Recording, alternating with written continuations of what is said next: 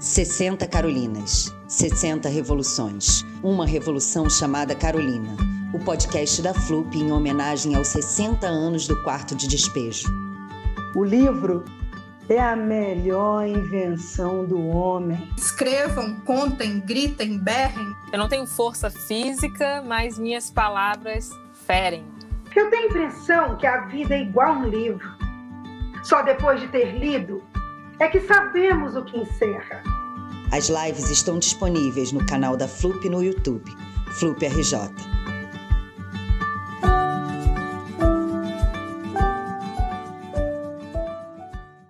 Sete de julho. Eu fui na dona Joana. Ela deu-me pães. Passei na fábrica para ver se tinha tomates. Havia muitas lenhas. Eu ia pegar uns pedaços quando ouvi um preto dizer para eu não mexer nas lenhas, que ele ia me bater-me. Eu disse para bater, que eu não tenho medo. Ele estava pondo as lenhas dentro do caminhão, olhou-me com desprezo e disse: Maloqueira. Por eu ser de maloca, é que você não deve mexer comigo. Eu estou habituada a tudo: a roubar, brigar e beber. Eu passo 15 dias em casa e 15 dias na prisão já fui sentenciada em Santos. Ele fez menção de agredir-me. Eu disse-lhe: Eu sou da favela do Canindé.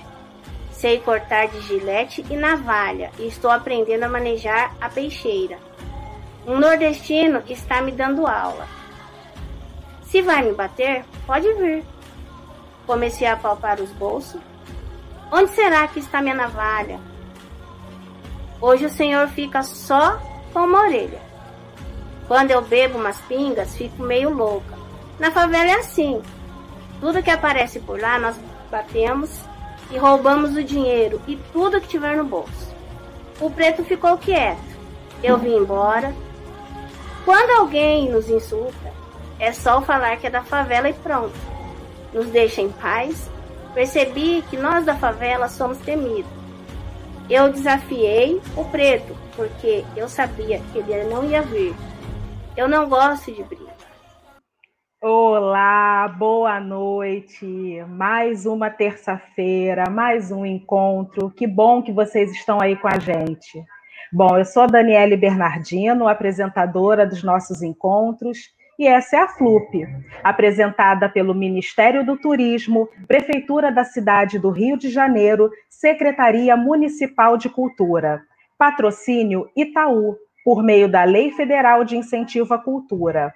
Globo, por meio da Lei Municipal de Incentivo à Cultura, Lei do ISS. Tem o apoio da Fundação Ford do Instituto Ibirapitanga. Parceria Ministério Público do Trabalho. Parceria estratégica Museu de Arte do Rio. Realização Instituto Secretaria Especial de Cultura, Ministério do Turismo e Pátria Amada Brasil, Governo Federal.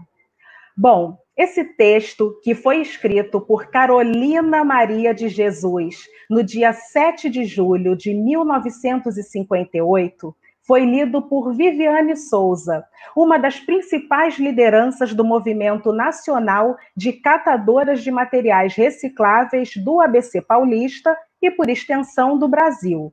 Mais conhecida como Vivi, ela é uma das 20 catadoras que estão participando do processo de formação Uma Revolução Chamada Carolina, cujo objetivo é reescrever o clássico Quarto de Despejo.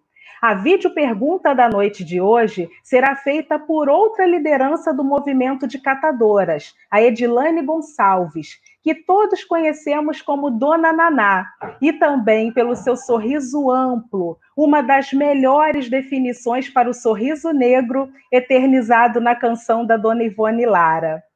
Essas mulheres conhecem a vida carolina, conhecem todas as rimas para dor, mas como Carolina, usaram sua inventividade para refazer suas vidas, para transformar em futuro o que a sociedade despreza, o que ninguém quer guardar, o que as pessoas querem de fato descartar.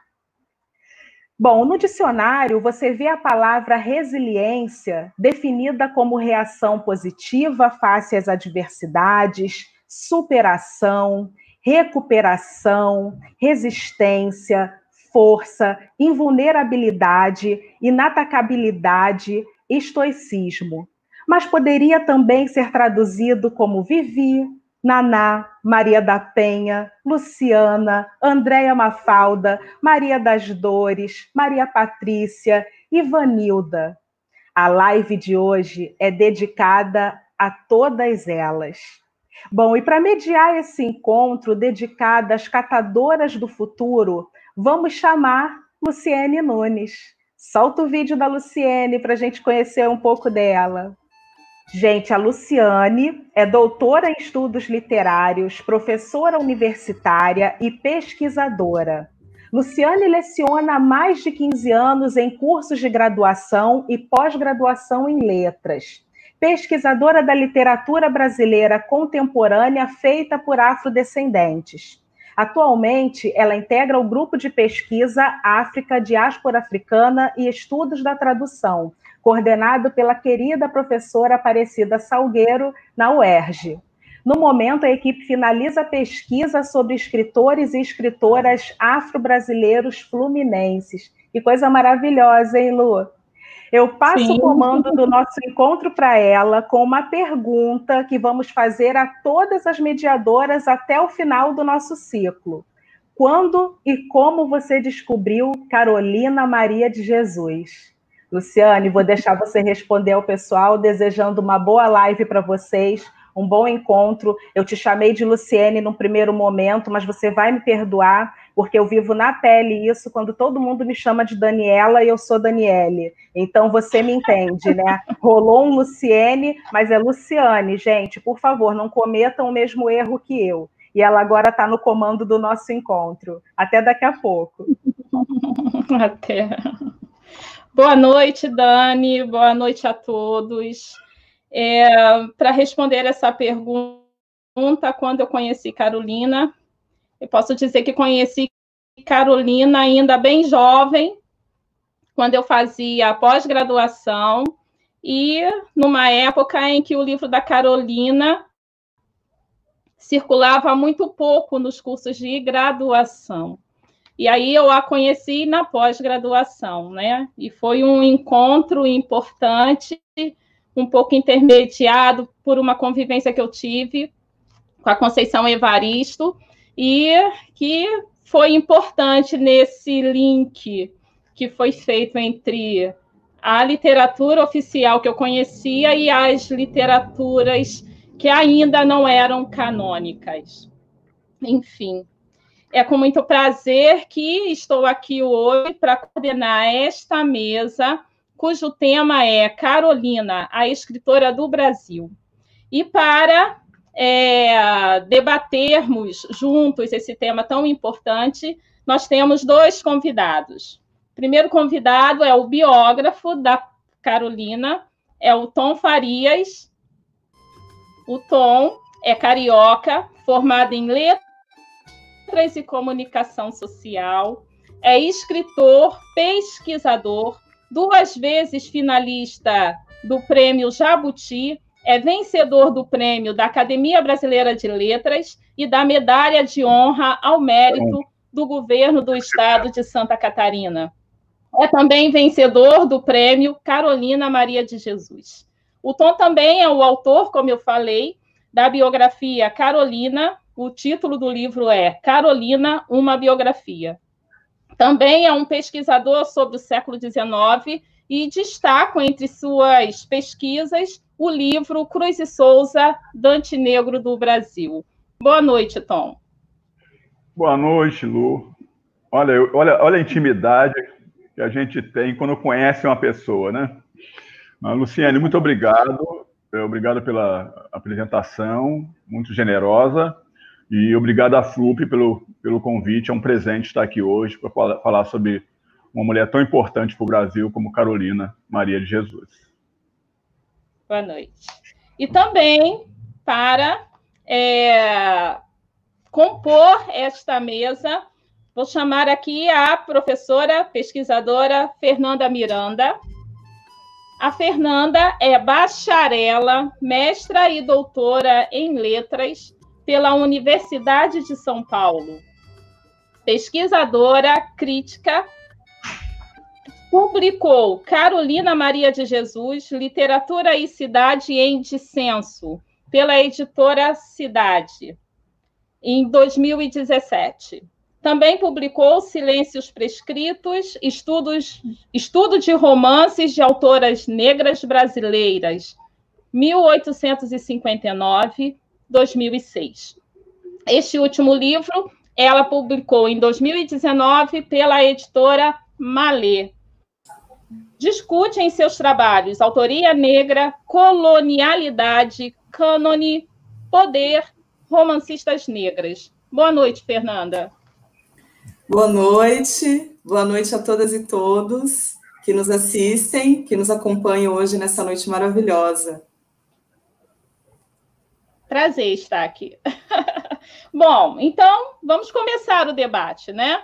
Então, para introduzir esse debate, um ponto de partida vai ser o próprio título da mesa. Então, eu vou ler aqui uma deixa para vocês, ok? Bom, o título: Carolina, a escritora do Brasil. A frase é provocativa e abre caminho para duas reflexões. Primeiro, Carolina, como escritora que se afirma como aquela que pertence à nossa historiografia literária, o que reitera que Carolina é aquela que, pela força de sua escrita, subverte os processos de construção de um cânone literário nacional. Isso significa que Carolina venceu. Costumo dizer que Carolina é autora de uma literatura nascida a fórceps, quer pela condição étnica, de gênero e social de onde ela escreve, quer pelos descaminhos e infortúnios que marcaram a sua vida pessoal. Segundo ponto, Outra reflexão que o título nos sugere é de que Carolina escreve o Brasil, o que legitima a importância e a perspicácia do olhar da escritora sobre a nação. Considerando todo, toda essa esse, todo esse preâmbulo, né? Aí vem uma pergunta que eu faço a vocês considerando as especificidades do olhar de cada um de vocês, de acordo com o trabalho que vocês realizam, quais seriam as contribuições de Carolina para se pensar o Brasil e a produção literária nacional? Passo a palavra para o biógrafo da Carolina, começamos pelo biógrafo e depois passamos para a pesquisadora. Ok, obrigado. Assim, é, contribuição da Carolina, ela é fundamental para estabelecer uma, uma nova realidade literária no país, com a publicação, sobretudo, do Quarto de Despejo, no dia 19 de agosto de 1960. Mas se nós formos é, pensar muito bem, é, a primeira, primeiro escrito que eu encontrei publicado da Carolina foi no, em fevereiro de 1940.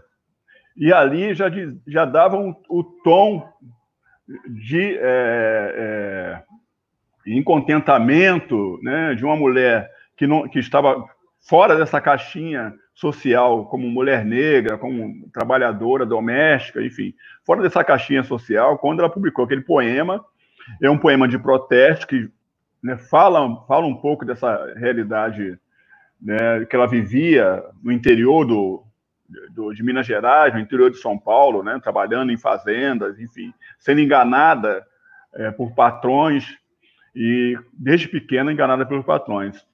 Mas eu, eu penso assim, que é, o livro da Carolina, que em 1960 ficou em primeiro lugar nas pesquisas né, de mais, mais vendagem, voltou este ano, agora né, há dois meses, a ficar de novo nas pesquisas de, como os mais vendidos.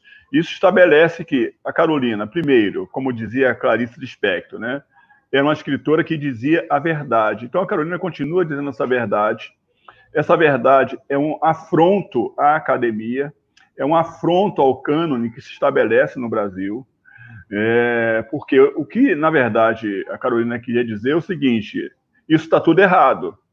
Esse estabelecimento do cânone, sem ter a nossa presença, ou seja, a presença da população, do, da, da, do povo pobre, a presença do povo negro, a presença do povo favelado, a presença do, do, da mulher negra e do homem negro, ele não se estabelece, ele não é digno de ser, digamos assim, é, aceito, de ser é, é, dado como, como algo é, real. Então, o quarto de despejo vem para estabelecer esta ponte que a Carolina continua mantendo dos anos 60 até hoje, e esta ponte tem criado uma conexão muito grande no sentido de mostrar que a literatura é um, é um bem permanente do povo brasileiro, não de, uma, de um determinado povo, não de uma elite cultural, né? não, de um, não, de, não é uma literatura só para hétero, não é uma literatura só para branco, como, como as pesquisas demonstram, ou seja, é uma literatura que ela demonstra na, na, sua, na sua base, no seu critério, na sua forma de escrita, que pode ser qualquer forma. Não existe uma forma de escrita, não, não, não existe um padrão curto da, da, da escrita, todos os padrões são, são viáveis da escrita, né? o resto é, é preconceito linguístico. Então, a Carolina vem trazer essa contribuição como uma, como uma como escritora, estabelecendo uma, uma nova realidade da escrita brasileira. Então, é um pouco do que eu vejo nesse, nessa riqueza, né? É, é, vocabular, fabular de Carolina, poética e tudo mais. Muito bem, muito obrigada, Tom. Fernanda, querida, e, e como é, seria pensar é, esse olhar inaugurado pela Carolina, com as especificidades que ela tem na sua história, na sua escrita, como seria, como você contextualizou essa escrita de Carolina nas suas reflexões sobre os romances de autoria negra, feminina, ao longo de determinados momentos do nosso cânone literário. Quer dizer, eu estou acrescentando a pergunta. Vamos lá. Queria dizer primeiro que eu achei uma felicidade o título dessa mesa, porque ela realmente corresponde àquilo que nós é, estamos construindo em termos de crítica já há muitos anos no Brasil e aquilo que a Carolina realmente foi, né? Carolina é a escritora do Brasil porque ela representa milhões de brasileiros e porque ela produz em sua obra uma representação para o Brasil e para os brasileiros que nós raramente encontramos na literatura brasileira que é uma literatura que, como nós sabemos, tem construído historicamente seus limites a partir justamente do apagamento da racialidade como um dos índices mais importantes da nossa realidade e do nosso funcionamento social. Então, a Carolina Maria de Jesus, ela é uma intérprete do Brasil. A sua trajetória e produção nos permitem ler as contradições mesmo e as fraturas mais profundas da nossa sociedade principalmente sobre aquilo que nós nomeamos modernidade. O Brasil que ela elaborou narrativamente emerge de sua própria experiência e cotidiano, de seus interesses e assombros. Assim, Carolina construiu, por exemplo, em sua obra Um Brasil para os Brasileiros, que veio a ser editado e publicado como Diário de Bitita, uma formalização narrativa da experiência histórica nacional pós-abolição, nos presenteando com um momento raro pois são realmente muito raras as elaborações narrativas feitas por pessoas negras sobre este período específico da nossa história, que é tão fundamental para entendermos nossos caminhos de hoje. Então, é, em, em, Diário de Bitita, que nós sabemos se, chama, se chamar Um Brasil para os Brasileiros, Carolina inicia é, o seu trajeto narrativo, é, que vai depois desencadear em quartos de despejo, não no sentido da cronologia das obras, mas no sentido da narrativa para o Brasil que ela está organizando. Então, Quartos de Despejo, que é basicamente um dos livros mais importantes do mundo e certamente um dos mais relevantes dentro da língua portuguesa, e aí pensando para além dos, dos limites nacionais, mas pensando a língua portuguesa nessa sua, nessa sua conjunção mais complexa, né? É, e aí quem fala isso também não sou eu, mas sim a história da literatura, é a história da literatura quem nos diz que Quarto de Despejo é um dos maiores livros do mundo, nós temos neste, neste livro uma formalização estética da própria colonialidade brasileira, da qual não se pode sair incólume. Então, entendendo aqui que a colonialidade, como nos disse Beatriz Nascimento, é a outra face da modernidade, e que aqui a modernidade historicamente se configurou e ainda funciona, subjazendo ideias e práticas profundas de assujeitamento, hierarquia, violência, desigualdade e racismo, foi justamente essa modernidade que Carolina elaborou no texto. E, e, e, elaborou como resultado de suas caminhadas e observações né, na vida. Então, ali existe não apenas a narrativa do lado B do progresso, que constituía São Paulo na metade do século XX, mas o olhar inquieto, obstinado e reflexivo de quem conta essa história. Né? Já em Casa de Alvenaria, nós vamos encontrar uma reflexão muito sensível sobre o direito à escrita, poder e acesso, mercado editorial, condições de possibilidade para ser uma autora negra, relações com o editor e com o mundo das letras, etc. Isso também é um livro muito importante de Carolina, porque ali nós podemos acompanhar ela pensando o seu projeto literário. Como ela mesma disse, disseram que eu tinha sorte, eu disse-lhes que tenho audácia. Então, Carolina era, acima de tudo, uma escritora audaciosa, e o seu texto, acima de tudo, é um texto que interroga não só a sociedade e a política, mas a própria literatura. Né? Os processos de tornar-se de tornar autor e de manter-se autor no Brasil, num país em que nós sabemos que o lugar de autor é ainda primordialmente tomado como sinonímia de um tipo muito específico de sujeito, homem, branco, etc. Então, quando Carolina lança Quarto de Despejo, ela também provoca um abalo sísmico no sistema literário, porque ela passa a materializar a ideia, conforme ela mesma disse, na minha opinião, escreve quem quer.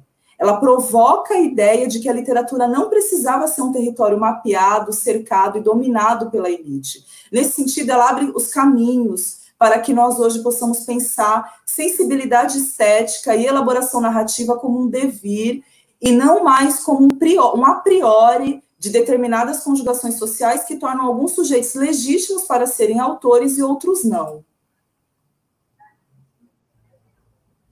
Muito bom.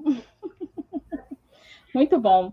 Muito importante essa contextualização da obra da Carolina a partir desses dois vieses, né? Aquilo que ela traz como autora, escritora, pertencente a uma literatura nacional e aquilo que ela nos mostra a partir do olhar que ela, vinda de uma sociedade colonial, né, é, de um sistema herdeira de uma sociedade escravocrata, né, como que ela representa esse Brasil. Então, é muito importante pensar esses dois vieses muito bem colocados por vocês.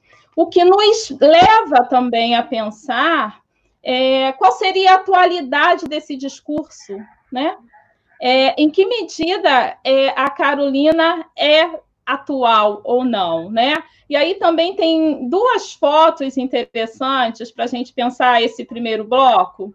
É, vou pedir a produção para colocar a foto. Não? Saiu a foto. Ah, a foto. Maria, Carolina Maria, poetisa preta. É. Isso é interessante pensar, né? Que é justamente a primeira publicação que ela consegue fazer.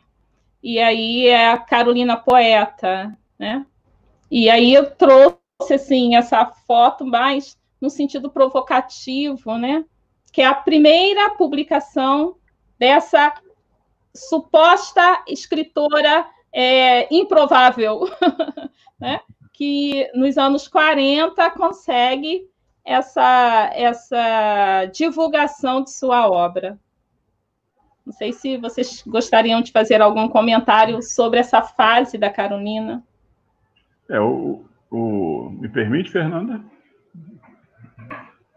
É, é, que é interessante, quer dizer, essa não é, não é a, é a única matéria que a Carolina publicou, ela publicou em 39 também um outro texto, é, porque ela ficou muito é, fazendo visitas às redações de jornais, e esse foi o último, o, o primeiro que a gente encontrou mas ela mesma dá referência de que, tá, que outros jornais e revistas tinham publicado os textos dela.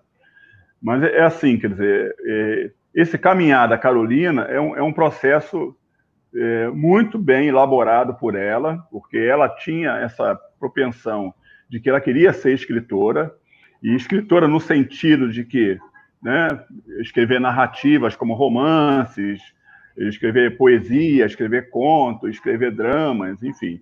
Então, esse caminhar da Carolina, ela, ela, ela se dá de uma forma muito consciente, né? A Carolina tinha uma consciência como escritora desde quando chegou a São Paulo eh, em 37. Isso foi se fundando na mente dela na medida que ela foi elaborando, lendo mais e eh, estabelecendo conexões é, com outros meios de comunicação, outros meios culturais da São Paulo que ela viveu, né? É, é, ela, dizer, essa, essa passagem da Carolina, a passagem que ela veio para o Rio de Janeiro também nesse período, quer dizer, em 1940, ela, ela vem morar no Rio de Janeiro, onde ela fica mais ou menos dois anos, é, é onde ela, ela pensa, né, que, dizer, ou seja, essas duas, essas duas capitais, Rio de Janeiro e São Paulo, podem catapultar o sonho dela de ser escritora. É, essa é, uma, essa é uma base muito importante, porque muita gente fica é, pensando que a Carolina é uma Carolina só do quarto de despejo, né? E a Carolina não é a Carolina só do quarto de despejo, né? Quando ela, quando o Aldário descobriu é, parte dos manuscritos do quarto de despejo, a Carolina já tinha muita coisa escrita e como eu falo sobre esses romances, o próprio o próprio diário de Bitita, né? Ele já estava é, basicamente sendo redigido de alguma maneira pela Carolina. E ela mudou esse título várias vezes, né? pelo menos umas seis vezes, esse título foi, foi trocado. Então, eu penso que é, a Carolina, ela, essa progressão, né, essa constância, essa resiliência da Carolina em se manter é, é, como escritora, ela, ela vem com uma consciência realmente social, de autoria negra. A Carolina já estabelecia esse tipo de protesto, ela já tinha é, automaticamente que ela que o que ela queria ser, né? E isso conflitava muito porque a Carolina é, trabalhou muito tempo de empregada doméstica e como cozinheira e ela ela até publicou uma receita em árabe de, de comidas árabes, né? Então ela falava que sabia cozinhar muito, muito bem, mas que isso não era o que ela queria. E, e essa, essa, esse conflito é que levou a Carolina a várias demissões nas, nas, casas domésticas, que é onde, onde ela trabalhou, e os seus protestos nessas casas domésticas. Ela chegava a escrever poemas satirizando né, as patroas. Em alguma parede da casa, ela escrevia, ela escrevia uma quadrinha, um versinho, satirizando a patroa, porque a vigiava né, porque ela não podia comer muito, ou porque não, não queria comprar, não podia, não queria comprar sabão, então. Então, o quarto, do, o quarto de despejo, ele é, vamos dizer assim, o arcabouço, ele, ele vem configurar toda essa base do tudo que a Carolina pensava em termos de literatura. Acabou né, é, se configurando no, no, próprio quarto de despejo. Mas o, o, próprio, o próprio, o próprio caso de alvenaria, ele estabelece também esse diálogo. Né? É como se fosse um segmento do, do quarto de despejo, mas em uma outra dimensão. A Carolina já tinha uma noção melhor do que escrever, do que botar no papel, mas, ao mesmo tempo, quando ela estabelece, né, é, é um conflito do quarto de despejo com o caso de alvenaria, porque é onde ela sabe o que falar e como falar e tem poder para falar. Né? Então, é, acho que foi até um dos motivos que o, quadro, que o caso de alvenaria não fez tanto sucesso, né? porque ele criticou tanto essa sociedade que, que a consumiu, né? que a quis exótica, que aqui, sabe, é, que eu acho que o, o caso de Alvenaria não fez sucesso tá até na primeira edição até hoje, em 1961, nunca, nunca mais foi reeditado. Acho que é um, é um escândalo isso. Nós que estamos falando de Carolina devemos né, é, ter, ter, ter, levar isso como um protesto, porque o, o caso de Alvenaria não é publicado no Brasil, né, não é republicado no Brasil, nos anos 60. É um livro importante, é um depoimento importante da Carolina, porque vai mostrar um outro lado da, da Carolina também relevante, além dela falar da favela, dela falar da questão da, da tal sala de visita em si. Né? Então, o que eu penso é que é, essas conexões todas é, literárias da Carolina, ela tinha um propósito claro, né? primeiro, quer dizer, é de estabelecer um diálogo social que não era estabelecido e a Carolina tinha consciência disso. Quer dizer, o que ela botava no papel era uma consciência de tudo aquilo que ela tinha vivido na vida desde a época de Sacramento, desde menina de Sacramento, desde quando passou pelo Colégio Allan Kardec, né, desde os ensinamentos da escola fundada por Eurípides Bassanufo, do relacionamento dela com a família, sobretudo com Sócrates africano, que era o, que era o, que era o avô dela. Então a Carolina carrega essa carga e ela tinha algo que é importantíssimo em todo criador, que é uma, uma memória fotográfica de tudo. Depois, né, uma, um bloquinho que a Carolina carregava sempre amarrado nas costas, embaixo da roupa de, dela, um bloquinho com, com lápis ou com a caneta, onde ela anotava tudo e pedia nomes, ela, ela anotava nome de rua, ela anotava as ocasiões todas, enfim. Então, é, essa é, um, é realmente um fenômeno editorial. Eu acho que essa coisa da, de, da escritora improvável que o próprio Joel Rufino estabeleceu, eu acho que não se aplica para Carolina. Ela era uma escritora provável e ela mostrou que era exatamente uma escritora provável. Muito bem. Fernanda? Tem uma outra foto que você também vai gostar de ver, Fernanda. Mas essa, essa já é incrível, né? Porque essa foto é. da reportagem do William Aureli é um documento histórico fundamental para a gente também perceber o, o, processo de Carolina, né? O caminhar de Carolina. Porque ali é um momento anterior a, ao, ao lançamento de Quarto de Despejo, aliás, bem anterior, é 20 anos antes, né? De 1940 essa reportagem Poetisa, Poetisa Preta. E, e, no texto da reportagem é muito interessante o William Aureli contando né, como que foi o roteiro para aquela conversa. Ele conta que a Carolina chega na redação, ninguém sabe mais o que fazer com ela, porque ela fica indo lá direto, sempre, cotidianamente, ela está indo lá. Ela tem 26 anos nesse momento, e ela havia chegado na cidade de São Paulo há poucos anos antes, que ela chegou aqui muito jovem, né? Então, ela, ela chega em São Paulo e provavelmente ela já começa a escrever. A gente não sabe se ela já escrevia antes, né? No, nos, seus, nos seus momentos de viagem, de, no, no momento mesmo em que ela migra, né, que ela faz essa caminhada e sai de Sacramento. Mas a gente sabe, inclusive por essa reportagem, que ela chegando em São Paulo, muito rapidamente ela já vai procurar caminhos para a vazão dos seus, dos seus escritos, para a interlocução, e aí o, o, recurso que ela, que ela encontra nesse momento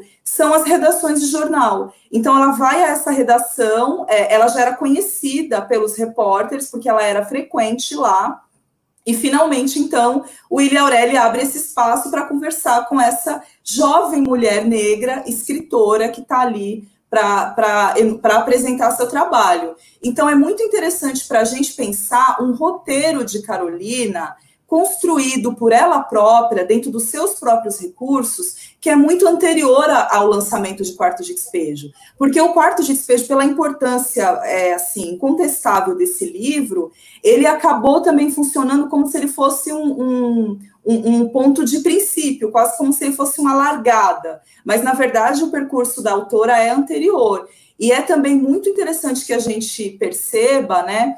é, uma, uma sutileza dessa narrativa hegemônica que vai dizer que a Carolina foi descoberta, né, pelo Audálio Dantas, essa narrativa ela começa a mudar quando a gente vai se, enfim, se aproximando desses outros documentos, como é o caso, por exemplo, dessa reportagem. A gente começa a entender que, na verdade, a Carolina transformou o Audálio num editor. Aliás, num, num dos editores mais conhecidos do Brasil, considerando que ele foi responsável por editar um dos livros mais é, cuja história de circulação é, é, praticamente incomparável. Então foi, então foi Carolina que transformou Audálio num editor, na medida em que, a partir do encontro com o texto dela, ele também é, ele que é um jornalista, que, que, era um jornalista, que vinha no seu ofício de jornalista, passou então a, a, a, a, entrar nesse universo mais específico das letras, né? Então, é muito fundamental que a gente saiba que a história de Carolina começa muito antes, que ela já era reconhecida como escritora, nesse caso aí como poeta, a reportagem depois vai, inclusive, publicar né, um poema dela, que é o Colônio Fazendeiro, um poema muito conhecido, que tem um teor político muito acentuado, porque nesse poema a Carolina está defendendo que, que somente quando o Brasil fizer reforma agrária é que a, a situação da moradia, da moradia urbana vai ser resolvida. Então, perceba o pensamento dessa mulher. Ela está pedindo reforma agrária na década de 40, né? E esse poema, ela, ele é muito forte nessa questão. Então, o poema é apresentado e ela é apresentada como poetisa preta. Isso não significa que, que o jornalista seja alguém assim muito especial. Isso significa apenas que ele viu que ela, o que ela era. Ela era uma escritora e ela se apresentava assim. Ela, ela se, se, se relacionava com o mundo dessa forma. Então, é um pouco isso que você coloca da atualidade de Carolina, um pouco dessa atualidade é, é recorrer justamente a esses documentos do passado que quase que são pouquíssimos pouquíssimo conhecidos, né, e que mudam um pouco o olhar que a gente tem sobre a autora hoje, tornando ela mais atual ainda, né? Certeza. Temos ainda uma segunda foto muito interessante e uh, simbólica, né? Que é o encontro entre Clarice Lispector e Carolina Maria de Jesus. Né? Essa foto é muito emblemática. É, é um encontro de duas escritoras, né? Que certamente se reconheciam como tal. Sim, exatamente. E como que é interessante Pois não, Tom? Ah, perdão, te interrompi. Mas, não? Não, quer dizer, que, é, essa, essa, conexão, quer dizer, esse encontro que se deu em São Paulo, né, com, com Clarice, até o Clarice estava presenteando a Carolina com Maçã no Escuro, com um livro, hum. mas é tem toda essa conexão que a gente tem que estar falando aqui dessa primeira reportagem aí, a mais divulgada, né? Eu, eu até a, ah, divulguei no meu, no, no meu livro. E tem uma outra reportagem de 42, que é no jornal A Noite, do Rio de Janeiro, que é muito mais é, profunda do que a reportagem do, do Leodali, né? porque é, fala do, do conflito da Carolina como empregada doméstica e escritora, quer dizer, ela não, ela não conseguia é, estabelecer ela já, já, tinha certeza do seguinte: eu, eu faço ótimos quitutes, como ela falava na reportagem do Jornal à Noite de 42. No Rio, Jornal à Noite do Rio de Janeiro, quando ela estava morando no Rio de Janeiro, ela estava frequentando a mesma coisa, as redações dos jornais do Rio de Janeiro, e ela fala que ela faz ótimos quitutes, mas não tem como ela, ela estabelecer é, é, viver como, como é, empregada doméstica, como cozinheira e ser escritora. Ela queria ser escritora, ela queria trabalhar numa editora para poder ficar escrevendo tal. Isso está tudo na, na, reportagem. E também revela uma série de outros poemas da Carolina que a gente não tem, e vai nessa linha bastante importante, que é essa linha né, política da Carolina. A Carolina é, fala não, não, só na questão da reforma agrária, mas ela fala uma linha sindical, né, onde o, o, trabalhador não tem direito, só o patrão tem direito. Ela, ela, já estabelece essa conexão, que vai ficar muito profunda né, nos outros livros, nos livros da Carolina, sobretudo em, em quarto de despejo. Mas lá, lá na, na edição da noite, de 42, ela fala da questão do negro, né, ela já tem poemas sobre a questão do negro, que é publicado, inclusive, lá é, ela, ela fala desse do conflito social, né, do, do, trabalho e da renda, ou seja, como, como é que o Brasil, né, não consegue estabelecer uma, uma, paridade de igualdade, né? Tá sempre, tem sempre alguém mais rico que não é negro e tem sempre alguém mais pobre que é negro, né? Então ela se, ela se coloca nessa realidade. E uma coisa muito importante que isso vai acontecer no, no, no transcurso no transcurso do, do, sucesso do quarto despejo é a elegância da Carolina. Né? Quando a gente olha essa foto da Carolina com a Clarice Lispector, a, gente percebe, né, é, muito, muito diferente do que se falou, né, é, o biógrafo da Clarice né, tinha, tinha dito, que foi é, belamente protestado pela nossa Ana Maria Gonçalves, um salve para Ana Maria Gonçalves, mas quer dizer, o que se estabelece, que se estabelece é uma, uma mulher que tem um padrão não só na questão da escrita, mas tem um padrão de elegância. A Carolina sabia como se, se, eh, se comportar socialmente, ao contrário de tudo que se fala da, do homem e da mulher negra no, no Brasil. Né? A nossa referência é sempre a, a, pior possível, mas a Carolina também estabelecia esta importância né, de como se colocar, não só como escritora, né, mas também como, é, da forma né, de, de, apresentação, né, enfim. E a maior parte né, do, do quarto despejo fala da angústia dela de andar suja, de andar descalça, né? É, essa é a maior angústia da, da Carolina. E, é, estabelecer isso. E é engraçado que nessa, nessa nesse encontro se, se deu o diálogo da, da Clarice com Carolina sobre é, quem escreve elegante, quem sabe escrever bem, que a Carolina falava para Clarice, enquanto a Clarice dizia: tudo bem, mas só você escreve a verdade, quer dizer, só você escreve de forma verdadeira. Não adianta escrever bem. A estética não funciona nesse sentido, mas o que funciona é o estabelecimento de uma realidade, né, de uma escritora realista como você. E a Clarice vai falar isso numa entrevista para o Paulo Mendes Campos, é, numa revista que é, que é a revista o Cruzeiro. Então, ela vai, nessa reportagem, uma reportagem enorme com a Clarice, ela vai, então, falar sobre essa questão. E é tão interessante né, que Clarice, né, com C, Carolina com C, são as, são as escritoras com C. Né? E depois são as escritoras que vão morrer no mesmo ano, né? A, Carolina morre, eh, morre em fevereiro e a, e a Clarice morre no final do ano de 77. Então as duas também morrem no mesmo ano. As duas morrem de uma forma angustiante. Então, essa foto é muito simbólica para a gente fazer uma série de leituras, né? É, e a gente, a gente percebe que, que nessa, nessa, leitura você vê que, ao contrário, dizer, as duas estão na mesma posição de incontentamento, assim. Ou seja, eu estou diante de uma mulher grande, pensaria a Carolina, e a, a, a, a, a Clarice também pela mesma posição, você vê que não há nenhuma uma leitura semiótica dessa foto. Ninguém ninguém está superior a ninguém, né? Ninguém está superior a ninguém. Pelo, pelo contrário, está no mesmo sentido de humildade e de igualdade. Então, é, é, essa foto está de parabéns a Luciane por ter trazido essa foto aqui para nossa para nosso debate. Obrigada, Tom. Mas é importante registrar que essas fotos elas fazem parte da biografia que o Tom fez sobre a vida da Carolina, né? E uma coisa que me ocorreu aqui enquanto vocês falavam é justamente o que vai ao ponto de partida dessa mesa, né? Que é a Carolina na nossa historiografia literária, né?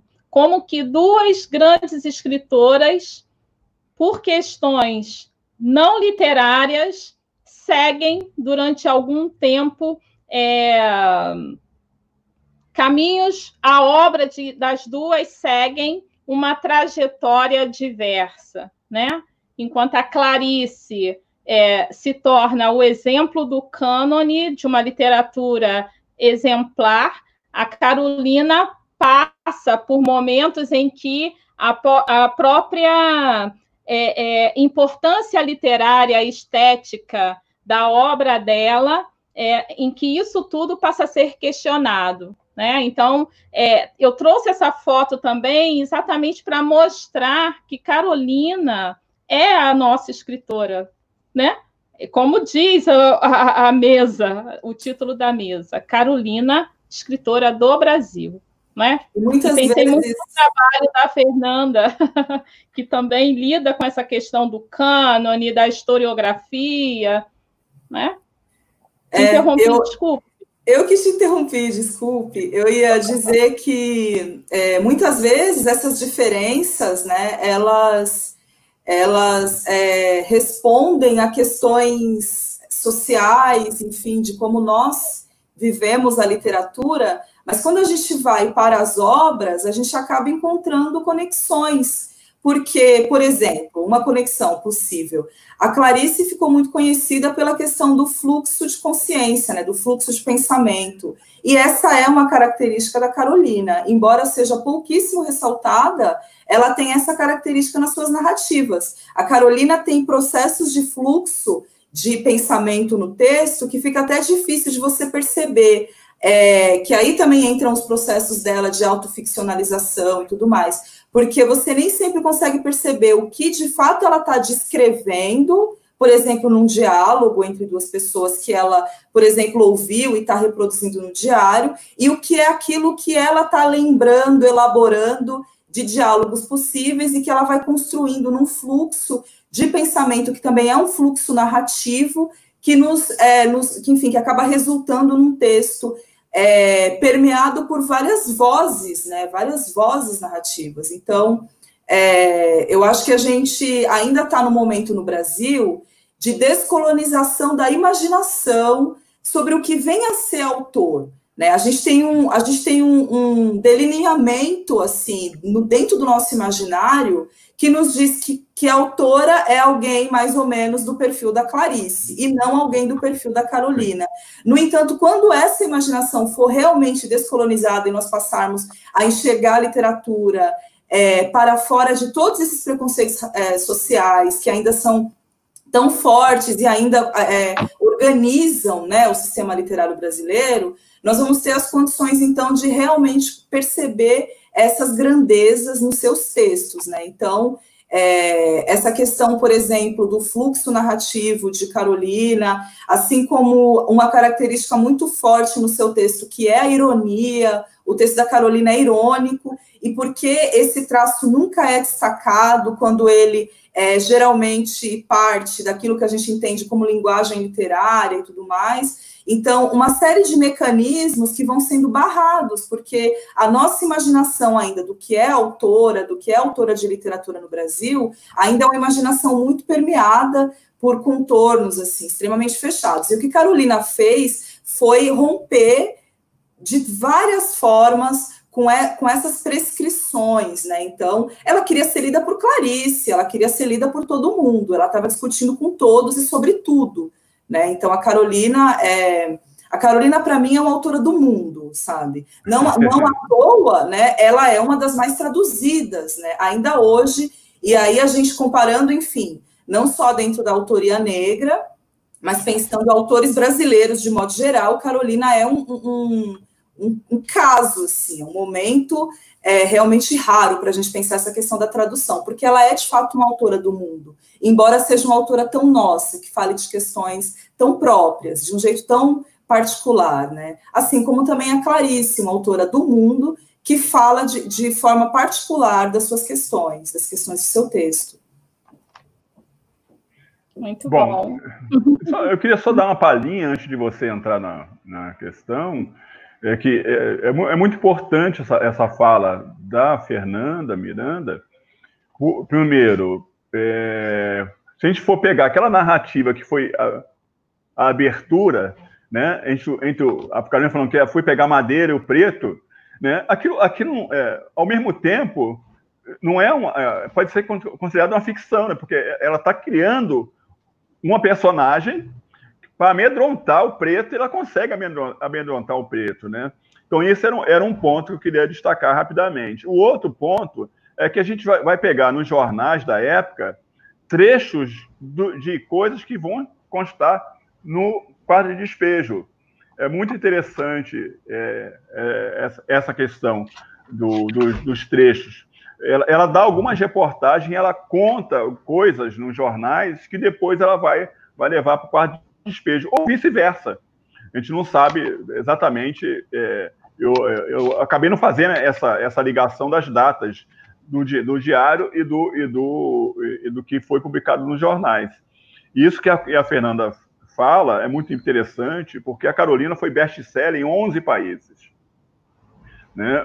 Imaginar uma escritora negra nos anos 60, 61, os anos 60 em si, né? com tanta, a partir de 62, ela foi começou a ser traduzida, né? e, e ser best-seller, quer dizer, vender esse tipo 15 mil, 10 mil exemplares nos países, né? É, no Japão foram três, três edições de três edições de Carolina. Então isso é muito importante. Ela, ela vendeu 10 mil exemplares em, em quatro dias é, na Francisco Alves. Isso representa 2.500 exemplares por dia. Então, a Carolina foi lida é, por príncipes, por exemplo, a John Kennedy. O John Kennedy leu a Carolina, que há a nota de jornal é, da época falando, falando da, da leitura de, de Carolina para ele, e ela está é, é, hoje, pelo menos, em 60, em 46 países, em 16 idiomas. Deve vir agora para 47, porque há um projeto de editar Carolina em Angola onde é, ela não chegou em função do, do é, da ditadura do Salazar, que proibiu a entrada da Carolina em Portugal e, obviamente, nas colônias portuguesas, como Angola, Moçambique, então. Então, Carolina não chegou a esses lugares em função disso, mas chegou a Cuba, onde teve duas edições. Então, é, Fernanda, nesse diálogo que a gente está tendo, muito rico, e, e Luciene, e todos que estão no, nos ouvindo, essa é, esse estabelecimento eh, da lógica da literatura que você faz é, é interessantíssimo, né, porque parece que a literatura tem uma cor. E a Carolina veio mostrar que a literatura não tem cor. Né? O, o Carolina foi. É, alguns críticos, alguns críticos é, é, sérios, que não criaram pseudônimo para falar mal de Carolina, falaram, né, é, como Manuel Bandeira e muitos outros, que, que não criaram é, um subterfúgio, mas relacionaram a Carolina em duas situações. Primeiro é a Shakespeare da cor. Carolina foi reconhecida como a Shakespeare da cor. E lá o, o, o, o crítico italiano, o grande escritor italiano Alberto Moravia, é, fez essa conexão da Carolina com Shakespeare, né, mostrando que o que a Carolina produzia é, também é, tinha a ver com Shakespeare. E ele fazia é, citações de Shakespeare, citações de Carolina. E, e depois a Carolina também foi considerada é, a Machado de Assis de saia. Né? Há um artigo sobre esse, onde tem uma foto dela é, na estátua do Machado de Assis, na Academia Brasileira de Letras. Então, você tem ideia, quer dizer, a Carolina já estava ali na porta da Academia Brasileira de Letras, né? Como a, como a Conceição Evaristo também já chegou à porta da Academia Brasileira de Letras. Então, isso tudo é muito feliz de a gente estar podendo conversar aqui hoje. Muito obrigado, viu? Muito bom. Então, para continuarmos a falar um pouco sobre a atualidade da Carolina, vou pedir à produção para é, publicar mais duas fotos que foram separadas. Uma. Quem comenta? Bom, Fernando, se quiser, eu falei agora, enfim, fica à vontade. Eu estou esperando abrir a foto. Ah, agora abriu. Carolina na Associação Feminina. Flores, é, autógrafos, essa... né? E chá, flores, autógrafos, chá e poesia. Essa perspectiva de pensar a atualidade né, de Carolina a partir daquilo que ela estabelece de diálogo né? Eu acho que é uma coisa muito rica e muito visível, porque a Carolina dialoga com diversas é, com diversas enunciações, diversos problemas, diversas questões, diversos lugares mesmo de fala, né? É, e ela dialogou com mulheres organizadas aí, pelo nós estamos vendo na foto, dentro do movimento feminista, assim como dialogou com diversos outros lugares de transformação, né? Eu acho que é, a atualidade de Carolina pode ser pensada por vários meios. E, e, na verdade, me parece que o signo da encruzilhada, no sentido da pluralidade mais equilibrada, é aquilo que mais traduz realmente a Carolina. A Carolina é sempre várias, é sempre diverso. É muito difícil estabelecer um lugar único para olhar Carolina, porque ela solicita realmente um olhar encruzilhado, né? Para mim, pessoalmente, que me relaciono com Carolina desde a minha graduação, na década passada, essa atualidade tem sido, nesse momento, a atualidade da descoberta, né? Porque apenas mais recentemente eu tive a oportunidade de me debruçar nos manuscritos de Carolina, e quando isso acontece, realmente a coisa muda, né? Muda tudo. Então, é, essa atualidade é, é também aquela que resulta no fato de Carolina ser uma autora muito célebre e contraditoriamente ainda pouco conhecida na sua, na sua letra verdadeira, né? porque Carolina protagonizou processos muito profundos de intervenção editorial em suas obras publicadas e porque a maioria do seu texto ainda é inédita. Então, por um lado, ela é uma autora muito célebre, por outro lado, ela é uma autora que nós ainda temos que descobrir, e, portanto, ela é, acima de tudo, uma autora atual, né? Mas, claro que essa atualidade também está no fato de que o texto de Carolina conversa muito com o Brasil de hoje, né? Com os nossos desafios de hoje, e com a condição aguerrida, inconformada e muito concentrada que nós, mulheres negras, temos hoje na realização dos nossos projetos intelectuais e, e pessoais. Então, Carolina é uma grande inspiração para realizar, é uma inspiração de realização. Né? É, então, se por um lado o texto dela segue mostrando aquilo que está visível hoje nos altos índices de desigualdade social, nas dinâmicas do poder e de tudo aquilo que a autoria negra deflagra no discurso, por outro lado, o texto de Carolina também mostra o pensamento crítico, articulado e encruzilhado de mulheres negras, né? Eu acho que Carolina é atual, acima de tudo, porque ela toca fundo nos corações de muitos leitores, ela segue conquistando novas gerações de leitores, né? É, é, muito interessante, inclusive, pensar isso através desse caminho das traduções, porque as traduções continuam acontecendo. A Carolina hoje está no Irã, tem tradução pro, para o Irã, né, para a Pérsia. Então, um pouco essa circularidade global que ela continua é, protagonizando, nos ajuda a pensar o, quão, o quanto é frágil o argumento que diz que que quartos de despejo, por exemplo, é, é um documento de uma época, ou que é um retrato, enfim, é, local ali, né, de uma questão que, por ser nova, né, para muitos, que é o caso é, da própria, do próprio acontecimento mesmo da favela e de tudo que isso começou a representar em termos de cidade, é, é, é, muito, é muito recorrente nós vermos esse argumento de que o texto de Carolina fez o sucesso que fez porque ela estava falando de uma realidade que ninguém conhecia. Mas, ora, essa realidade é muito conhecida hoje. Na verdade, é, seria até, enfim, estranho alguém que não, que não saiba o que é,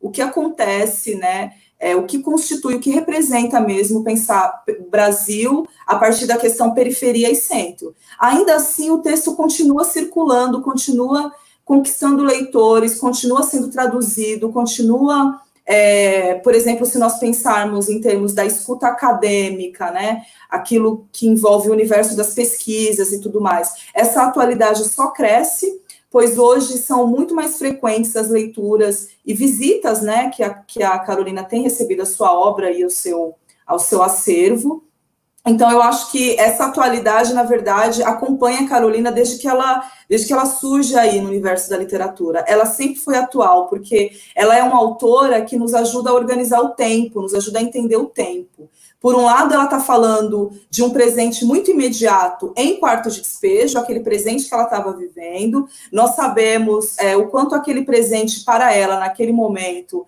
é, ainda é vivo hoje né, ainda nos, nos, nos, nos, atravessa hoje, que é, que é o cotidiano realmente de uma sociedade desigual, né, de uma sociedade que favorece é, pessoas e falas por conta da sua cor da pele e desfavorece pessoas e falas pelo mesmo motivo, essa realidade continua atual, assim como a realidade da, da, da desigualdade social, da desigualdade urbana, de todas as dinâmicas que Carolina revela ali, é, ela, ela nos ajuda também a perceber uma atualidade, né? Uma, aliás, uma atualidade não, uma encruzilhada de temporalidades, porque a gente percebe ali o que é, é questões históricas do Brasil, por exemplo, em, em Diário de Bitita, seu livro publicado de forma póstumamente, né, depois que ela partiu desse plano, ali nós vamos ter uma narrativa histórica que organiza um passado para as pessoas negras, que organiza um passado para os brasileiros, para a compreensão mesmo desse território, né? No entanto, é, quando a gente se depara com os textos inéditos da Carolina, uma autora completamente nova começa a surgir, é, enfim, aos nossos olhos. Então, essa atualidade, é, eu tenho até dificuldade de, de escolher por onde falar da atualidade de Carolina, porque corresponde a essa leitura que ela faz do tempo, que é uma leitura mesmo do tempo nacional, né, do tempo brasileiro, que a gente sabe que é um tempo que, que, que, o, que tem um presente completamente costurado em torno de questões que seriam passadas, mas que não foram resolvidas. Então, Carolina nos ajuda a perceber isso, e ela também nos ajuda a perceber a atualidade das questões que atravessam a autoria negra dentro do sistema literário tudo aquilo que Carolina enfrentou enquanto silenciamento, enquanto, é, enfim, hierarquia mesmo de voz, ainda é uma realidade que nós podemos perceber hoje, porque ainda hoje a literatura brasileira é uma literatura muito centrada é, em torno de, de poderes e silenciamentos, né? Então, realmente é uma, uma autora, acima de tudo, contemporânea, né, que nos permite refletir mesmo sobre o nosso contemporâneo e nos ajuda também a pensar aquilo que nós queremos de futuro, aquilo que nós queremos para o porvir, né? Carolina é um grande presente para pensar o Brasil, para nos entender de toda forma. Ok. Bom, a conversa está maravilhosa, mas a gente vai ter que avançar um pouquinho por causa do tempo. E tem ainda uma segunda foto sobre a questão da atualidade, que eu acho que essa foto é o Tom tem muito a dizer sobre ela. Fernanda também tem. Sim. As traduções, né? É, isso é algumas Sim. só, né? Uhum. Não, não, cabia tudo no, no, livro, não dá tanto spoiler assim, né? Mas lá tem, no livro tem um capítulo só das traduções, falando de todas as traduções, um mapa das traduções, quantas foram feitas em cada país e tal. E eu queria é, só é, aproveitar que você me deu a deixa, Luciane, é, estabelecer, quer dizer, essa, essa, esse padrão né, de escrita da Carolina, ele tem muito a ver com o pensamento que ela tinha. A Carolina foi muito fiel ao pensamento dela. E não é à toa que ela sofreu tanto, foi cinco vezes presa, né, em função desses, desses pensamentos revolucionários. Tal. Mas você pega lá, no, lá no, no, no, no auge do quarto despejo, você tem a Carolina com duas, dois movimentos sociais negros, onde ela era considerada a mãe negra, né? Carolina foi considerada a mãe negra, ou seja, a maior representante da negritude nos anos 60, 60, 61. Né? De um lado, você tinha o Correia Leite, que era da, presidente da Associação Cultural do Negro, que era uma associação muito mais assim, tipo o MNU hoje, né? Bem aguerrida, bem revolucionária, e você tinha um clube 220, que era um clube social negro, onde a Carolina aprendeu a tomar chá. Esse, esse, essa foto anterior né, que a gente passou aí, dela lá, lá nas, no clube feminino, vem desse processo do clube 220, 220 em São Paulo, que foi o mesmo que fez a requisição para Carolina por título de cidadã paulistana da, da Carolina. Mas o que eu, o que eu queria destacar, né, dentro desse, desse viés, é como a Carolina vem estabelecendo, né, a Carolina, vamos dizer assim, é a, é, é, o, é, o, o cismo que vem estabelecer uma grande ruptura da literatura brasileira. E nisto, é até um ensaio que eu estou escrevendo, né, você tem lá atrás alguns, é, alguns é, é, indícios de, de, do que vai dar Carolina nos anos 60. Né? Você tem lá atrás o Cruz de Souza, que morreu ainda no século XIX. Dizer, o Cruz de Souza foi o chamado o, é o rebelado, né? foi um poeta, era um poeta diferente. Ele foi editado porque era, era considerado um cara diferente, podia causar é, no, naquele período do, do século XIX. E como causou muito, né, o simbolismo causou muito. O Cruz é o único negro é, que criou uma escola literária no Brasil. Mas ele era, era rebelado por, pela linguagem dele, pela forma da linguagem, pelo comportamento de, do, não é daquele, daquele negro que vinha da, da abolição, né, aquele negro que, que, que circulava na cidade, era mal visto na cidade, e aí via a lei, a lei, a lei da vadiagem, né, para aprender esses negros que ficavam é, circulando na cidade sem emprego, né, que foi uma coisa escandalosa da, do pós-abolição, e a República referendou isso de forma criminosa né, com o negro brasileiro. O professor também estabelecer é, que há uma condição desse negro ser bem falante e bem consciente da sua realidade, bem político. O Cruz foi tudo isso que a gente pode estabelecer. Foi um abolicionista e foi um republicano na, na, na sua maior estatura. Depois você cai para o Mário de Andrade, é um modernista. O Mário de Andrade transforma a linguagem cruz e souziana, que ele adorava, né? O, uma, uma gota de sangue em cada poema, que é o primeiro livro do Mário de Andrade, de 17, fala bastante é, dessa ruptura, né? Ali, ali é, é, é, é a, é a, ponte do Mário, é, esse neossimbolista, né, para o Mário, Mário moderno, que vai, que vai caber exatamente em Macunaíma. Então, Macunaíma é essa passagem do Mário para essa modernidade. E aí você, é, isso tudo vai desaguar como uma, uma forte corrente na Carolina. A Carolina, a Carolina é a revolucionária.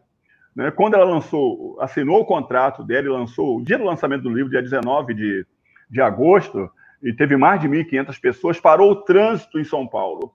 Você, é, na Líbero Badaró, que era a sede da, da, da editora Francisco Alves, o trânsito foi parado pelo mundo de gente que havia, de 1.500 e poucas pessoas nesse lançamento, mais de 700 livros, livros vendidos.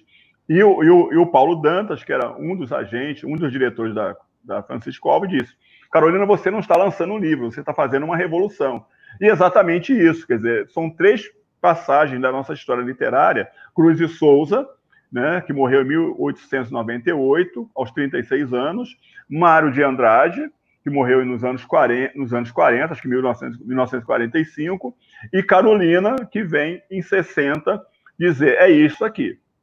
Né? Eu, eu, eu, eu, bebi da, eu bebi dessas fontes, sem saber dessas fontes, sem saber, do, de repente, do Cruz de Souza, sem saber do Mário de Andrade, mas que eu acho que ela, que ela de alguma maneira, conviveu, né? Ela foi contemporânea em São Paulo do Mário de Andrade, ela chegou em 37, Mário de Andrade morreu em 45, de alguma maneira ela foi contemporânea do Mário de Andrade. Mas ela estabelece é, esta, é, ela é esta passagem, é esta ponte que chega até hoje, né, causando esse furor inteiro, né? Como, como a, a Fernanda destacou, quer dizer, e aí a, a, as imagens dos livros traduzidos representam muito, muito isso. A gente acompanha todos os jornais da época e vem, vem acompanhando as traduções da Carolina, como, é, como era feita, enfim. Mas ela, ela realmente ela estabelece uma, um outro padrão narrativo, e isso incomoda. Esse novo padrão narrativo que incomoda, como incomodou a linguagem do Cruz de Souza no século XIX, com Broquéis e Missal, né? É, e como incomodou o Macunaíma, que deixou o Mário de Andrade assustado, a princípio, com o Macunaíma, depois ele realmente teve a noção do que, que era o Macunaíma, mas a princípio ele, opa, esse Macunaíma, será que é, sou eu mesmo nesse Macunaíma? Ou não? Então a Carolina vem estabelecer isso com quarto de despejo.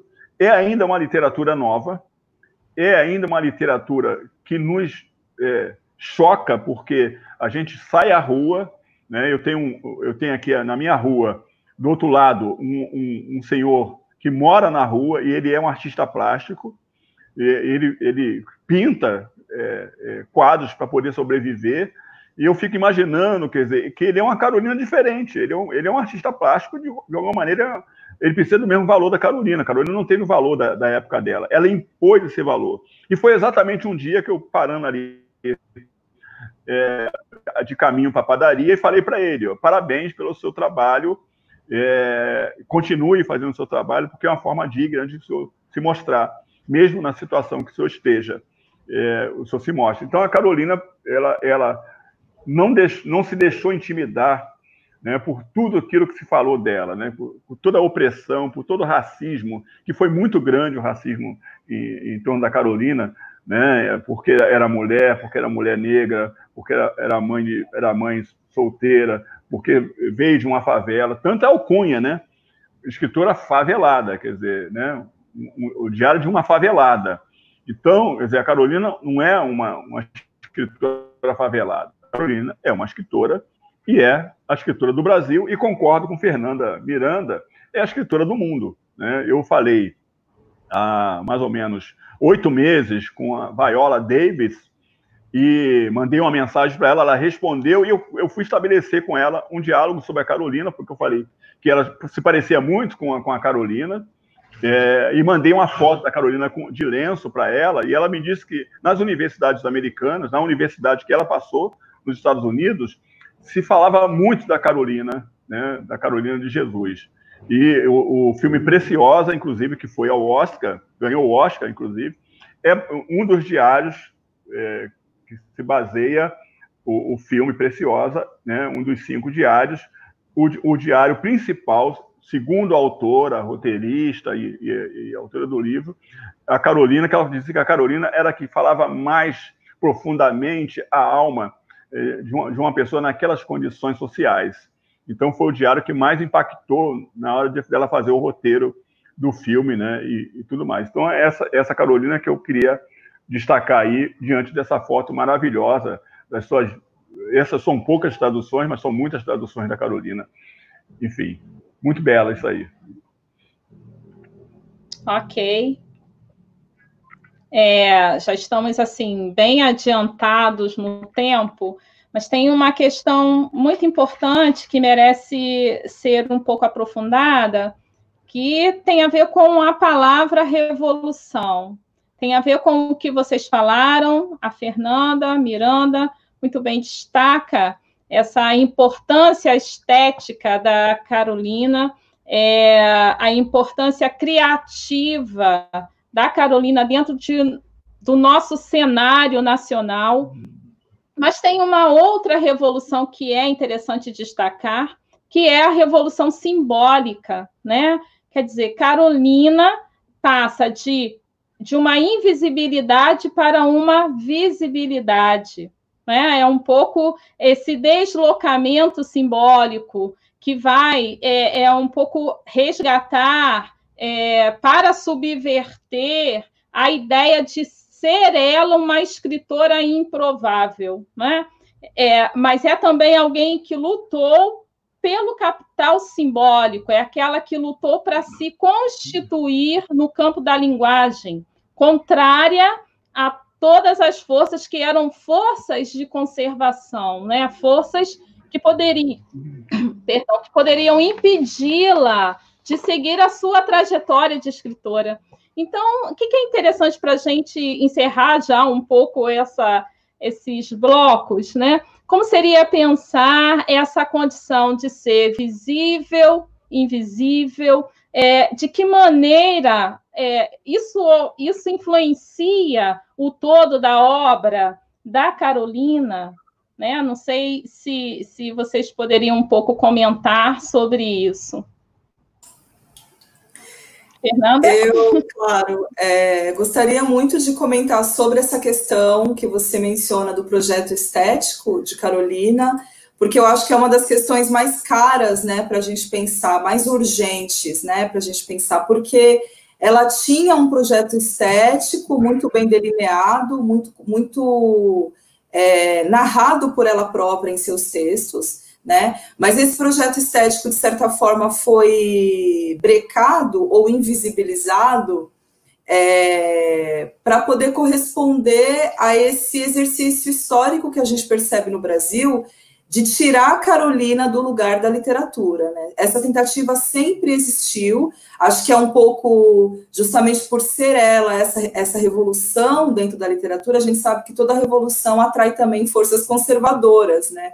Então, é, diante de um estrondo tão profundo que Carolina representou, é, a, a, a, maior parte dos setores ali envolvidos com a literatura é, entenderam que ela estava fora do lugar da literariedade. Né?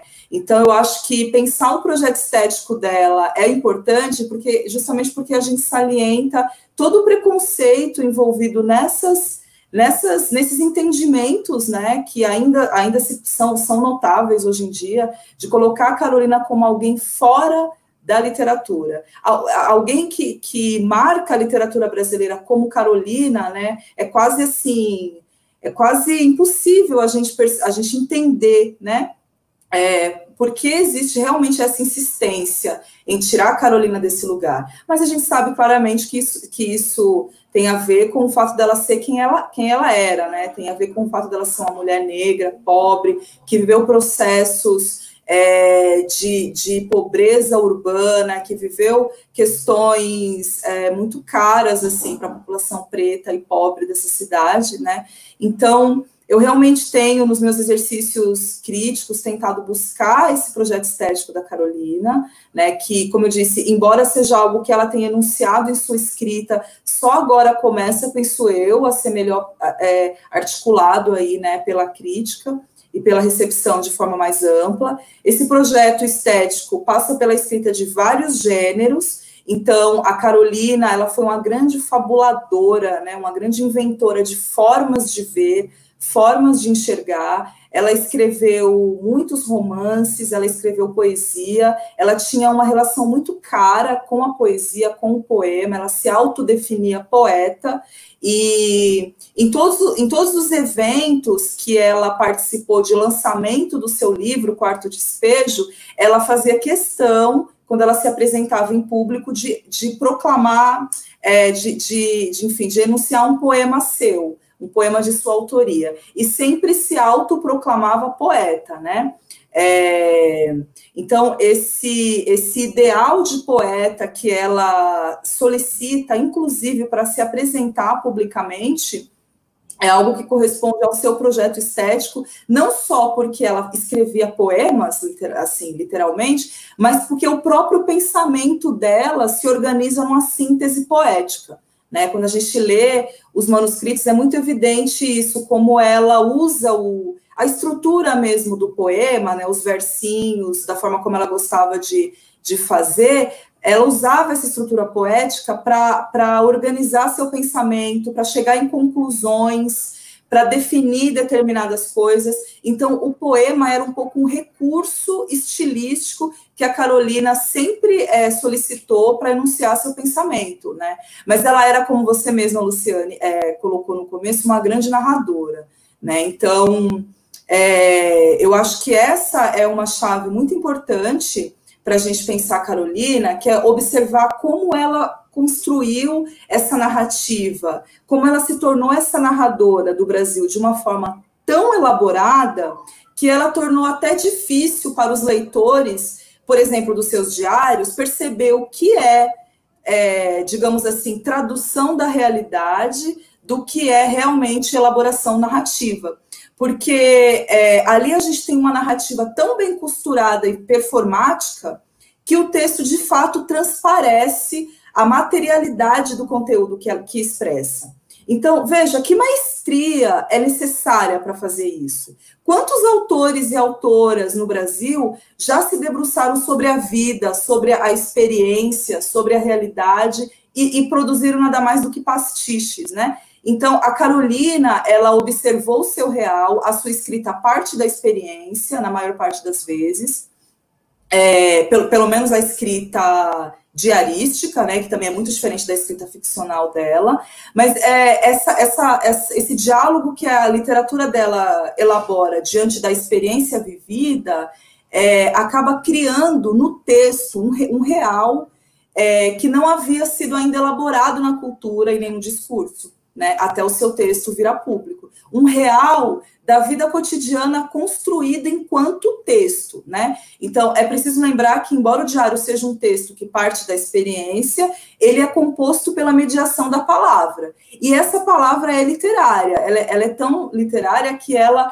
atravessa é, aquilo que seria é, a própria lógica da representação porque elas, ela no, quando você está diante do quarto de despejo, por exemplo, ou de casa de alvenaria, ou de diário de bitita, É, a, a, forma como a narrativa é construída é tão elaborada que, de fato, parece muito natural aquilo que ela está colocando, ao ponto de nos dar mesmo a ideia de que nós estamos vendo ali a transcrição da própria vida. Mas veja, isso é porque a gente está diante de uma grande autora que conseguiu é, seria veja não é qualquer pessoa que consegue pegar uma, uma enfim a vida ou, ou um, um episódio da vida ou algo que chamou atenção uma passagem enfim especial da sua própria trajetória e transformar numa narrativa isso não é algo que emerge do, dos poros, né? Isso precisa de realmente de uma mediação da palavra.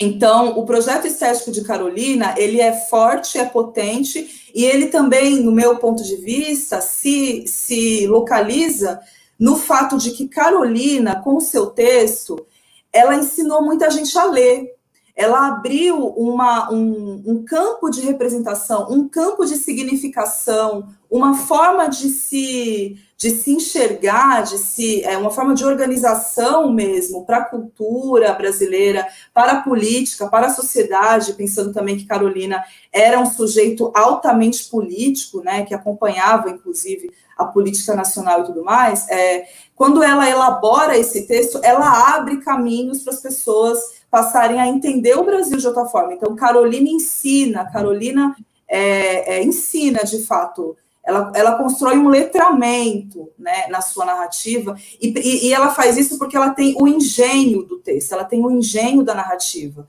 E aí a gente tem, então, um resultado brilhante. Né? Apesar das intervenções editoriais que a gente sabe que existiu, um resultado brilhante que são seus textos publicados. Ok.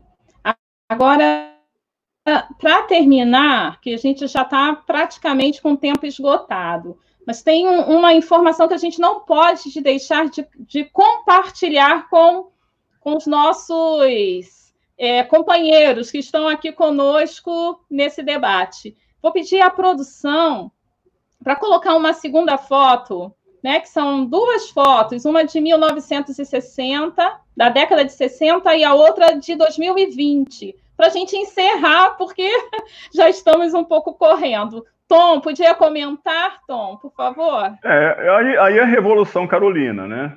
É uma autora que ficou na lista dos mais vendidos durante um ano, ou seja, de agosto de 60 até volta de setembro é, de 61. Ela só veio depois o, o Caso de Alvenaria em outubro, lançamento em outubro e é, é uma realidade presente muito forte, porque agora, nos anos, nos anos 2000, né, nós tivemos de novo a Carolina entre a mais vendida. Uma semana antes dessa foto, é, a Carolina era a sexta mais vendida do Brasil.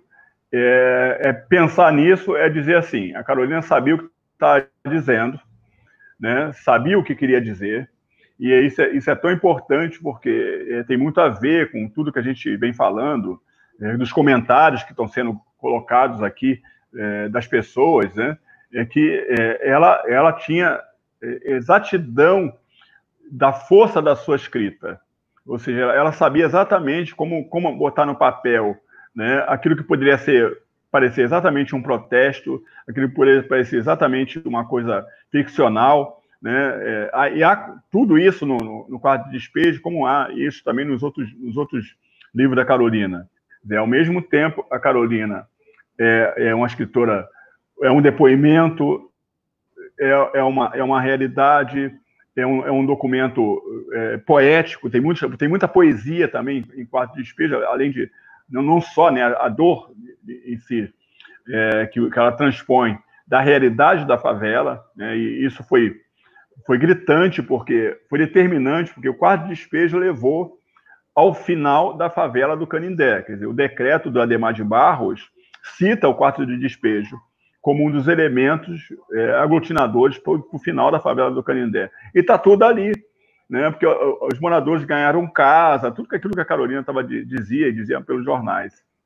Então, essa, essa Carolina, essa realidade, o Brasil ainda está vivendo ela, dessa pobreza, né, dessa pobreza violenta, desse desemprego extraordinário, dessa, dessa é, violência contra a mulher, o feminicídio, né, violência contra o negro no Brasil, a falta de escolarização, né, o morticínio da, da, população negra e jovem brasileira, né, essa falta de visão do poder, né? A Carolina denunciou, chegou a denunciar isso muito, muito forte, é, sobretudo em quarto de despejo, e há outros é, relatos da Carolina que não foram nem publicados, mas também tem, tem o, o, o meu estranho diário, onde ela também fala, fala bastante sobre isso, mas exatamente é, como os políticos da, da época de 60 né, ou 50 e poucos, por exemplo, como está no, no, relato, eles, eles só procuravam né, o benefício da eleição. Não, não havia nenhum outro benefício depois da, depois da, da eleição. Então, é, isso acontece hoje de forma flagrante né, a realidade brasileira, com a pandemia, com o isolamento, com a Covid, é, demonstra tudo isso. A população mais atingida por isso tudo é a população negra. E na época da Carolina, é, é, tem os relatos que, que ela faz, né, é, sobre, sobre os, os caramujos, né, é, os caramujos tipo africanos que estavam causando doença na favela, mas as pessoas, não, não, a, a, o poder público não tratava disso na favela. Então as pessoas adoeciam na favela, ela tinha medo de adoecer porque ela dizia que não tinha dinheiro para ir ao médico, não tinha dinheiro para comprar remédio. E hoje nós vemos uma população, sobretudo negra e pobre, né, que teme ficar doente, teme pegar Covid, por exemplo, porque não, não, não tem como é, é, é, pagar um, uma, uma, um tratamento digno para poder sobreviver. Então, é, esses estabelecimentos, essas duas imagens, mostram que a Carolina continua atual.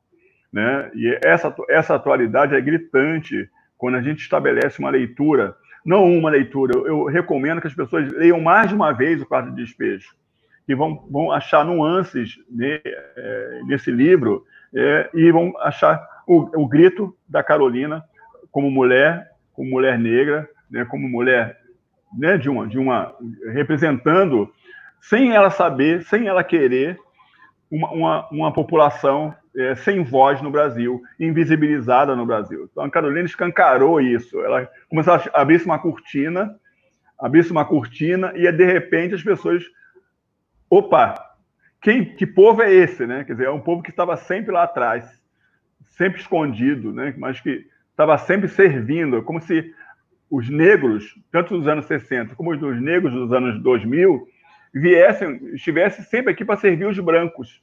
Parece que os brancos têm essa consciência, né? Que a gente vem aqui para servir a eles, né? É, é, a situação do privilégio se mantém muito forte no, no Brasil ainda, né? E isso tanto era gritante nos anos 60, como era gritante, como é gritante hoje nos anos 2000. E a Carolina veio para dizer o seguinte: olha, isso está errado. Ela rasgou isso na cara de todo mundo. O quarto de despejo é esse expurgo, né? É para dizer: olha, basta.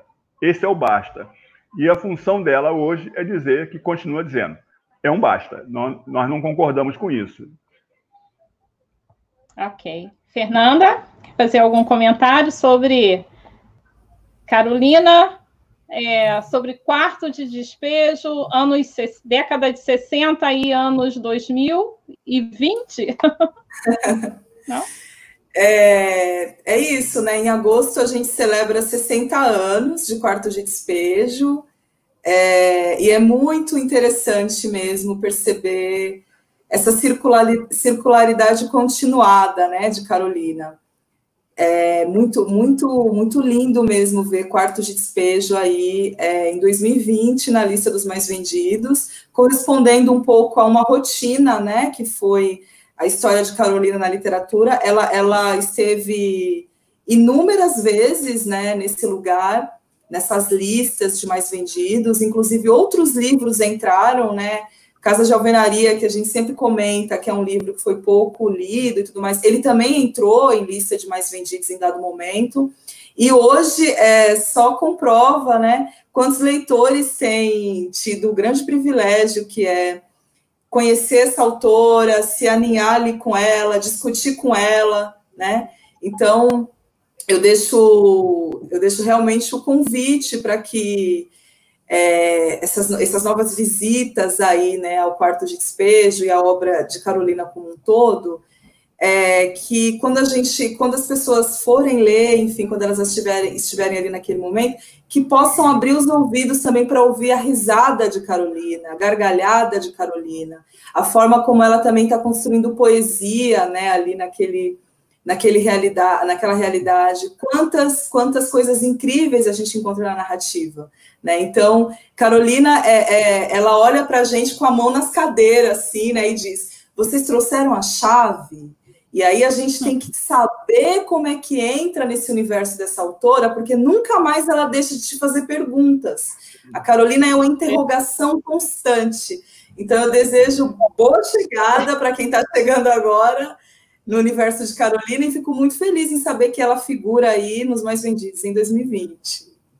Bom, agora para terminar, verdadeiramente, a gente tem um pequeno oh. depoimento de uma leitora de Carolina. Vamos ouvir. Eu sou a Naná, catadora de material reciclado do Grande ABC Paulista. Eu li a obra de Carolina de Jesus e o que ela significou para mim nesse momento. Uma grande influenciadora, intelectual, uma mulher de fibra, de caráter e de muito orgulho para a minha profissão sabe? Um momento impactante no qual Carolina influenciou grandemente nessa leitura quando ela disse que foi desprezada pela sua mãe. Eu também fui. Sabe quem é a Carolina de hoje? Sou eu.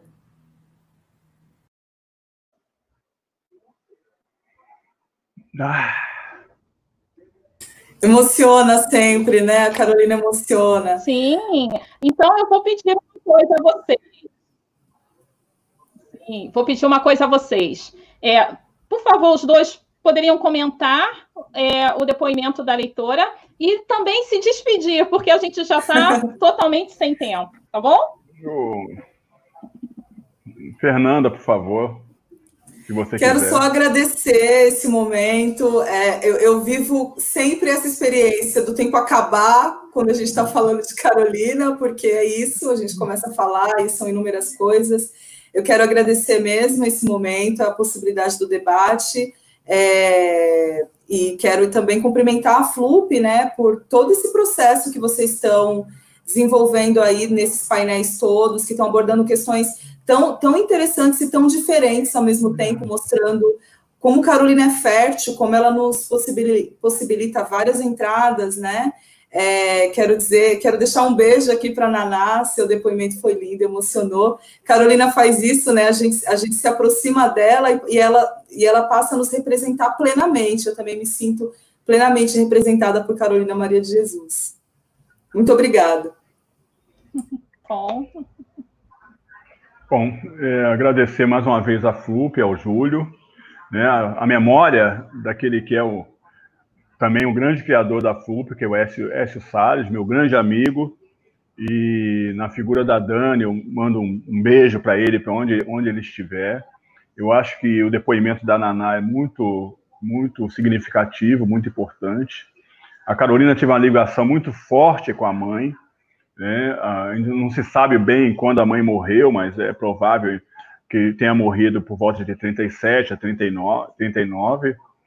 É, Carolina já estava fora de, de, de, de Sacramento, enfim, já estava em São Paulo, mas é, é sempre muito interessante a gente trazer esse tema e como ele envolve as pessoas e como ele impacta ainda na vida social, como ele incomoda, né? O problema todo é esse, a Carolina incomodou demais, incomodou a todos por, pela sua forma, a sua verborragia, a sua palavra, as pessoas temiam a palavra da Carolina, não só a palavra é, falada, mas a palavra escrita da Carolina, sobretudo a palavra escrita.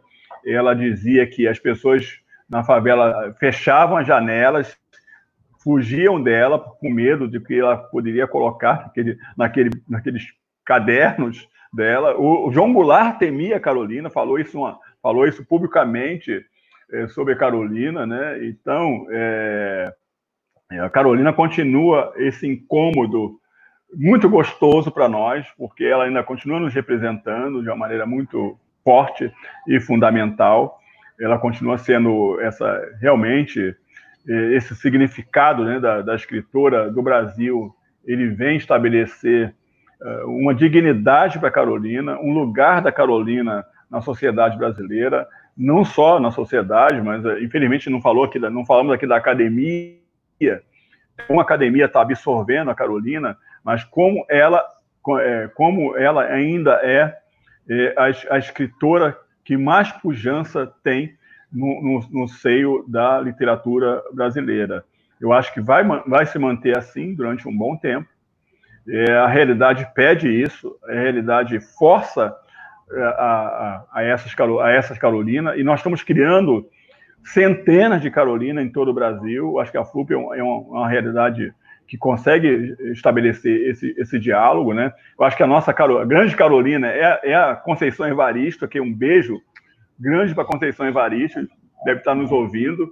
Ela representa fortemente a nossa Carolina, como a mãe da Conceição representou a Carolina para a mãe da Conceição. Ela, a mãe da Conceição fez um diário depois que deu o quarto de despejo, e tem muitas pessoas fazendo um diário como a Carolina, com as suas denúncias pessoais, com seu, sabe, sua forma de dialogar, enfim, de dizer que nós também somos brasileiros e nós também pertencemos ao Brasil.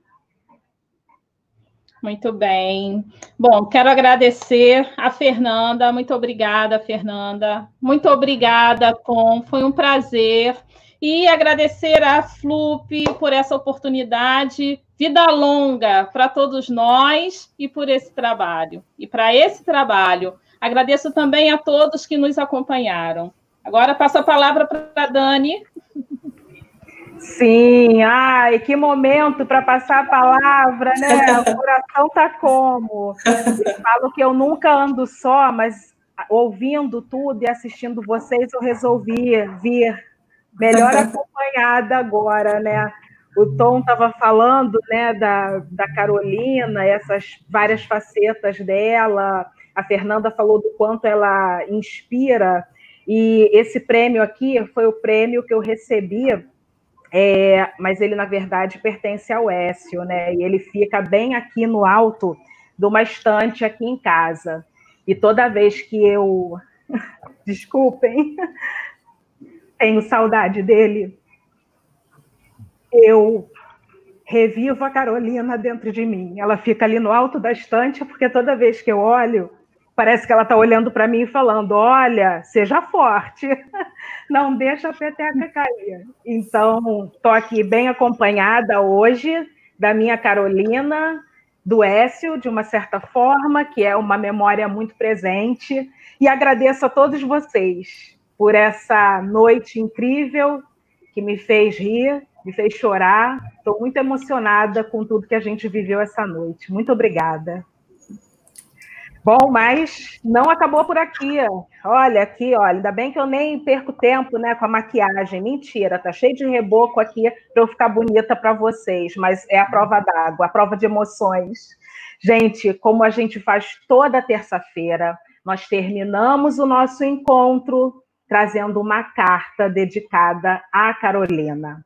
A carta dessa semana vem de um lugar que eu amo de paixão, onde eu adoro ir à feira ver o peso, que eu amo aquele lugar, que é Pará, que é Belém.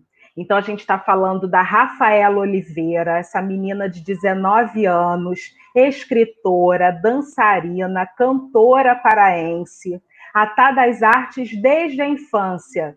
Descobriu na palavra sua brincadeira favorita, a poesia, sendo as letras suas primas veras Atualmente, ela é graduanda do curso de Letras, né, se especializando em língua portuguesa, lá na Universidade Federal do Pará. Então, com a carta dessa paraense, a gente termina o nosso encontro de hoje, que foi regado à emoção, já prometendo que na próxima terça-feira a gente está de volta. Pessoal, um beijo no coração de vocês, se cuidem e até o próximo encontro. Belém. 21 de abril de 2020. Cara Carolina de Jesus. Chamo-me Rafael Oliveira, Sou uma mulher negra, nascida em Belém do Pará e tenho 19 anos. Conheci sua literatura na universidade há um ano e lhe confesso agora minha surpresa e admiração diante de suas palavras. Isso pois, em uma sociedade preconceituosa, uma mulher negra de origem tão humilde, escrevendo, é certamente uma afronta, uma ácida denúncia. E por essa mesma razão, digo-lhe, muitíssimo obrigada por escrever.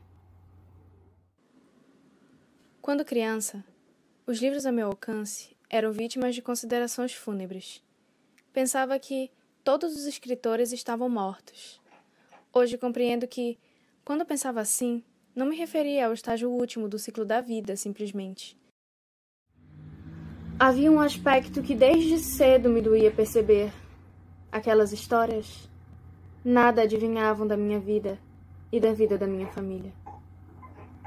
Parecia que aqueles escritores não viviam o que eu vivia, portanto, não estavam efetivamente vivos para mim.